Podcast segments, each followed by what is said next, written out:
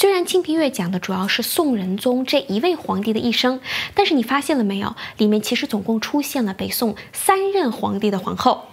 那你知道他们有什么共同点吗？那就是他们都曾经垂帘听政。你一听这个词儿，是不是都觉得特别的可怕？马上就让人联想到了武则天啊，还有慈禧太后这种人物。那这三位皇后在历史上到底是好是坏呢？她们跟电视剧里演的到底有多大的差别呢？咱们今天啊，就挨个的来说一说。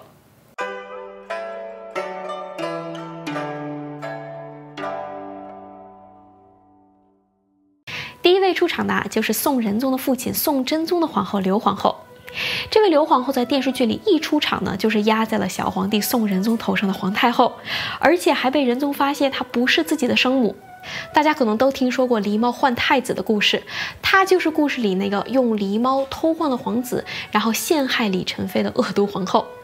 然后在故事里呢，这位可怜的李宸妃被打入了冷宫，后来又流落民间，直到我们的包拯包大人闪亮登场，秘密调查出了事情的真相，让母子相认，揭穿了刘皇后的恶毒面目。这个故事呢，我不知道是谁编出来的，但是脑洞啊，咱们得给他十分儿。问题是呢，包拯是刘皇后去世多年之后才开始出仕为官的，也就是说呢，这两个人应该是根本就没有过任何的交集。其实这个狸猫换太子的故事呢，是明清时代才出现的，里面的内容呢，也是基本完全就是杜撰的。那真实的情况是怎么样的呢？咱们来看看史书里的记载。宋史里说呢，这位刘皇后的姓和名都没有记载，因为她没有宗族，所以入宫之后认了宫美做兄弟，才改成了刘姓。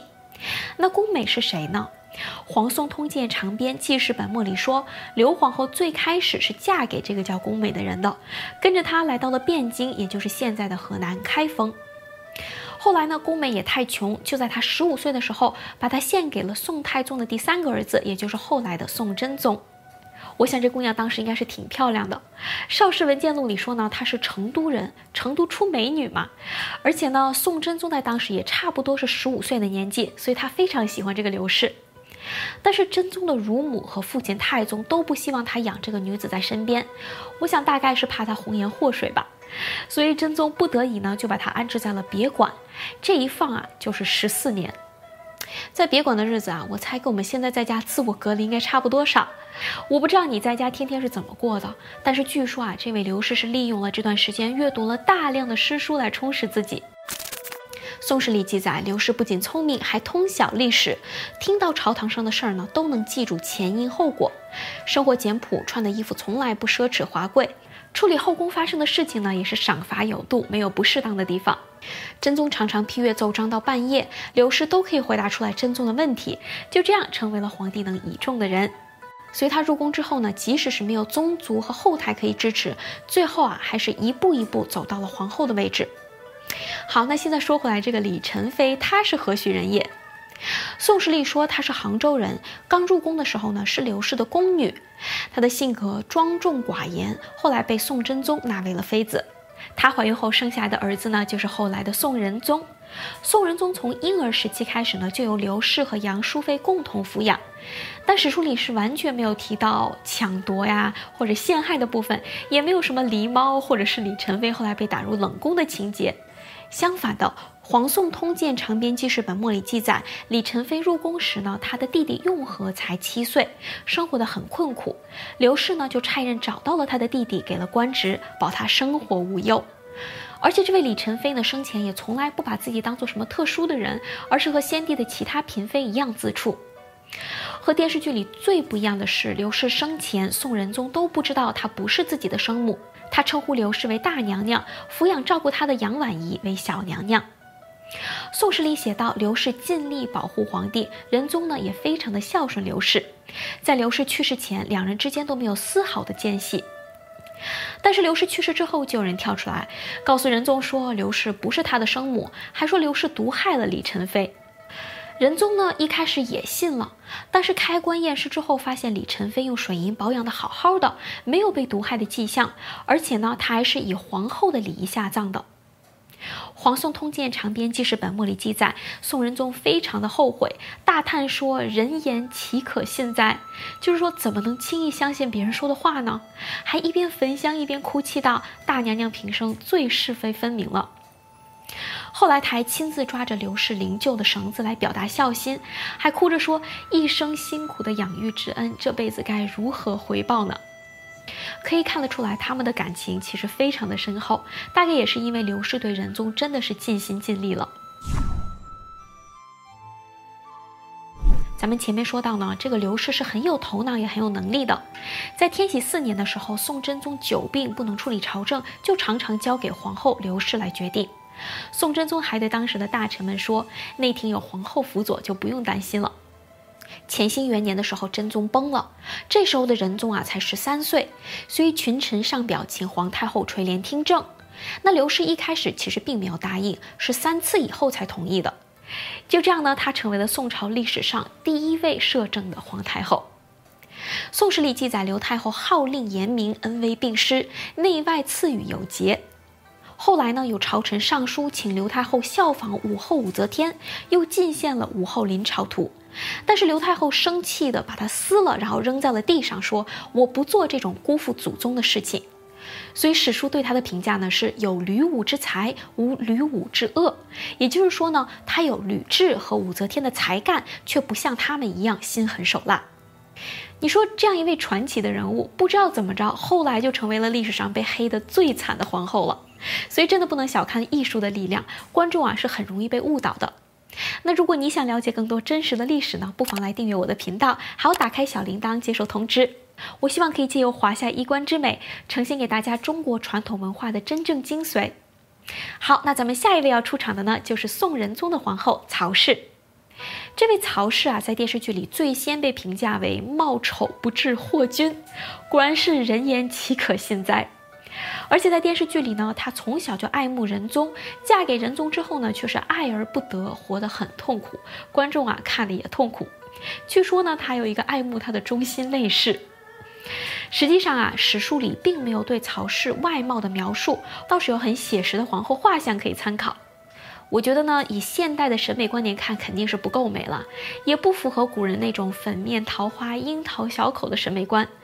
我倒是觉得旁边两个侍女画的很美啊，哎，果然是没有对比就没有伤害。《黄宋通鉴长编记事本末》里记载，宋仁宗的第一任皇后郭皇后被废了之后呢，她本来是想让茶商的女儿陈氏当皇后，结果宦官严世良看到之后呢，就问仁宗：“您知道这个子承使是个什么官吗？”那仁宗说不知道。哎，竟然还有皇帝也不知道的官名。那严世良就告诉皇帝说：“子承使啊，就是大臣家的奴仆。您要是纳了奴仆的女儿当皇后，岂不是要被人瞧不起了？”这才让仁宗打消了这个念头。那曹氏进宫之后呢，虽然和仁宗没有爱情，但是《宋史》里评价他性格慈善简朴，十分重视农业，经常啊亲自在后宫里种植庄稼、采桑养蚕，而且他写得一手好书法。历史上记载呢，曹氏会劝谏皇帝勤俭，叛兵作乱的时候呢，沉着冷静地指挥内侍们把守宫门，事后论功行赏，还有在张贵妃屡次挑衅的情况下呢，都一再忍让。这些电视剧里呢，基本都演到了，但是可能很多人在看剧的时候就特别理解不了这个曹氏，觉得他这么守规矩，是不是活得太憋屈了？大家想一想啊，她一进宫就已经是一国之母了，她有什么必要去争宠呢？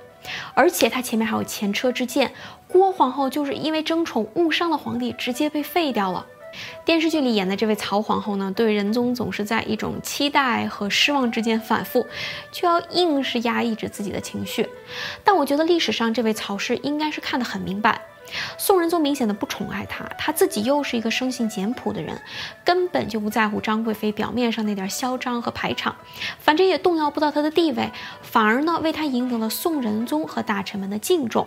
所以我倒认为他是一个有大智慧的人物，这一点呢也可以在他后来垂帘听政的时期看出来。宋仁宗驾崩之后呢，宋英宗登基的时候已经三十一岁了，并不需要辅佐，但是他即位不久就生病了。《黄宋通鉴长编记事本末》里记载，宋英宗啊，当时人都认不得了，还胡言乱语，所以群臣们呢就上表请曹太后分担国事。曹太后呢就在御内东门小殿里听政。大家知道，上一位刘太后垂帘听政的时候呢，是和小皇帝一左一右坐在承明殿这个大殿里的，所以曹太后呢，就是在用行动表明自己不跟皇帝平起平坐，只是帮忙代理一下。而且呢，她从不擅自下决定，处理政务的时候自称为无，也是为了表达不跟皇帝一样。不过曹太后在代班期间呢，还是展现出了她出色的业务能力。宋史里说，曹太后经常引经据典，大量的奏章都能记得纲要，而且就算是娘家人也不偏颇，秉公处理。到了第二年夏天的时候呢，这个宋英宗的病情刚一好转，曹太后就立即撤了帘子还政，一点都不拖沓。所以说，他真的是一个很清楚自己定位的人，而且拿得起也放得下。英宗驾崩之后呢，宋神宗继位，后来发生了著名的王安石变法，这个事情呢震动了整个朝堂，也牵连了很多人，其中王安石就成为了众矢之的。宋史里记载，曹太后告诉皇帝，王安石虽然有才学，但是怨恨他的人太多了。皇帝要是爱才，想保全他呢，不妨让他先去外地避一避风头。后来，这个变法的反对方苏轼苏东坡也因为一首诗获了罪，惨遭文字狱，大家都以为他死定了。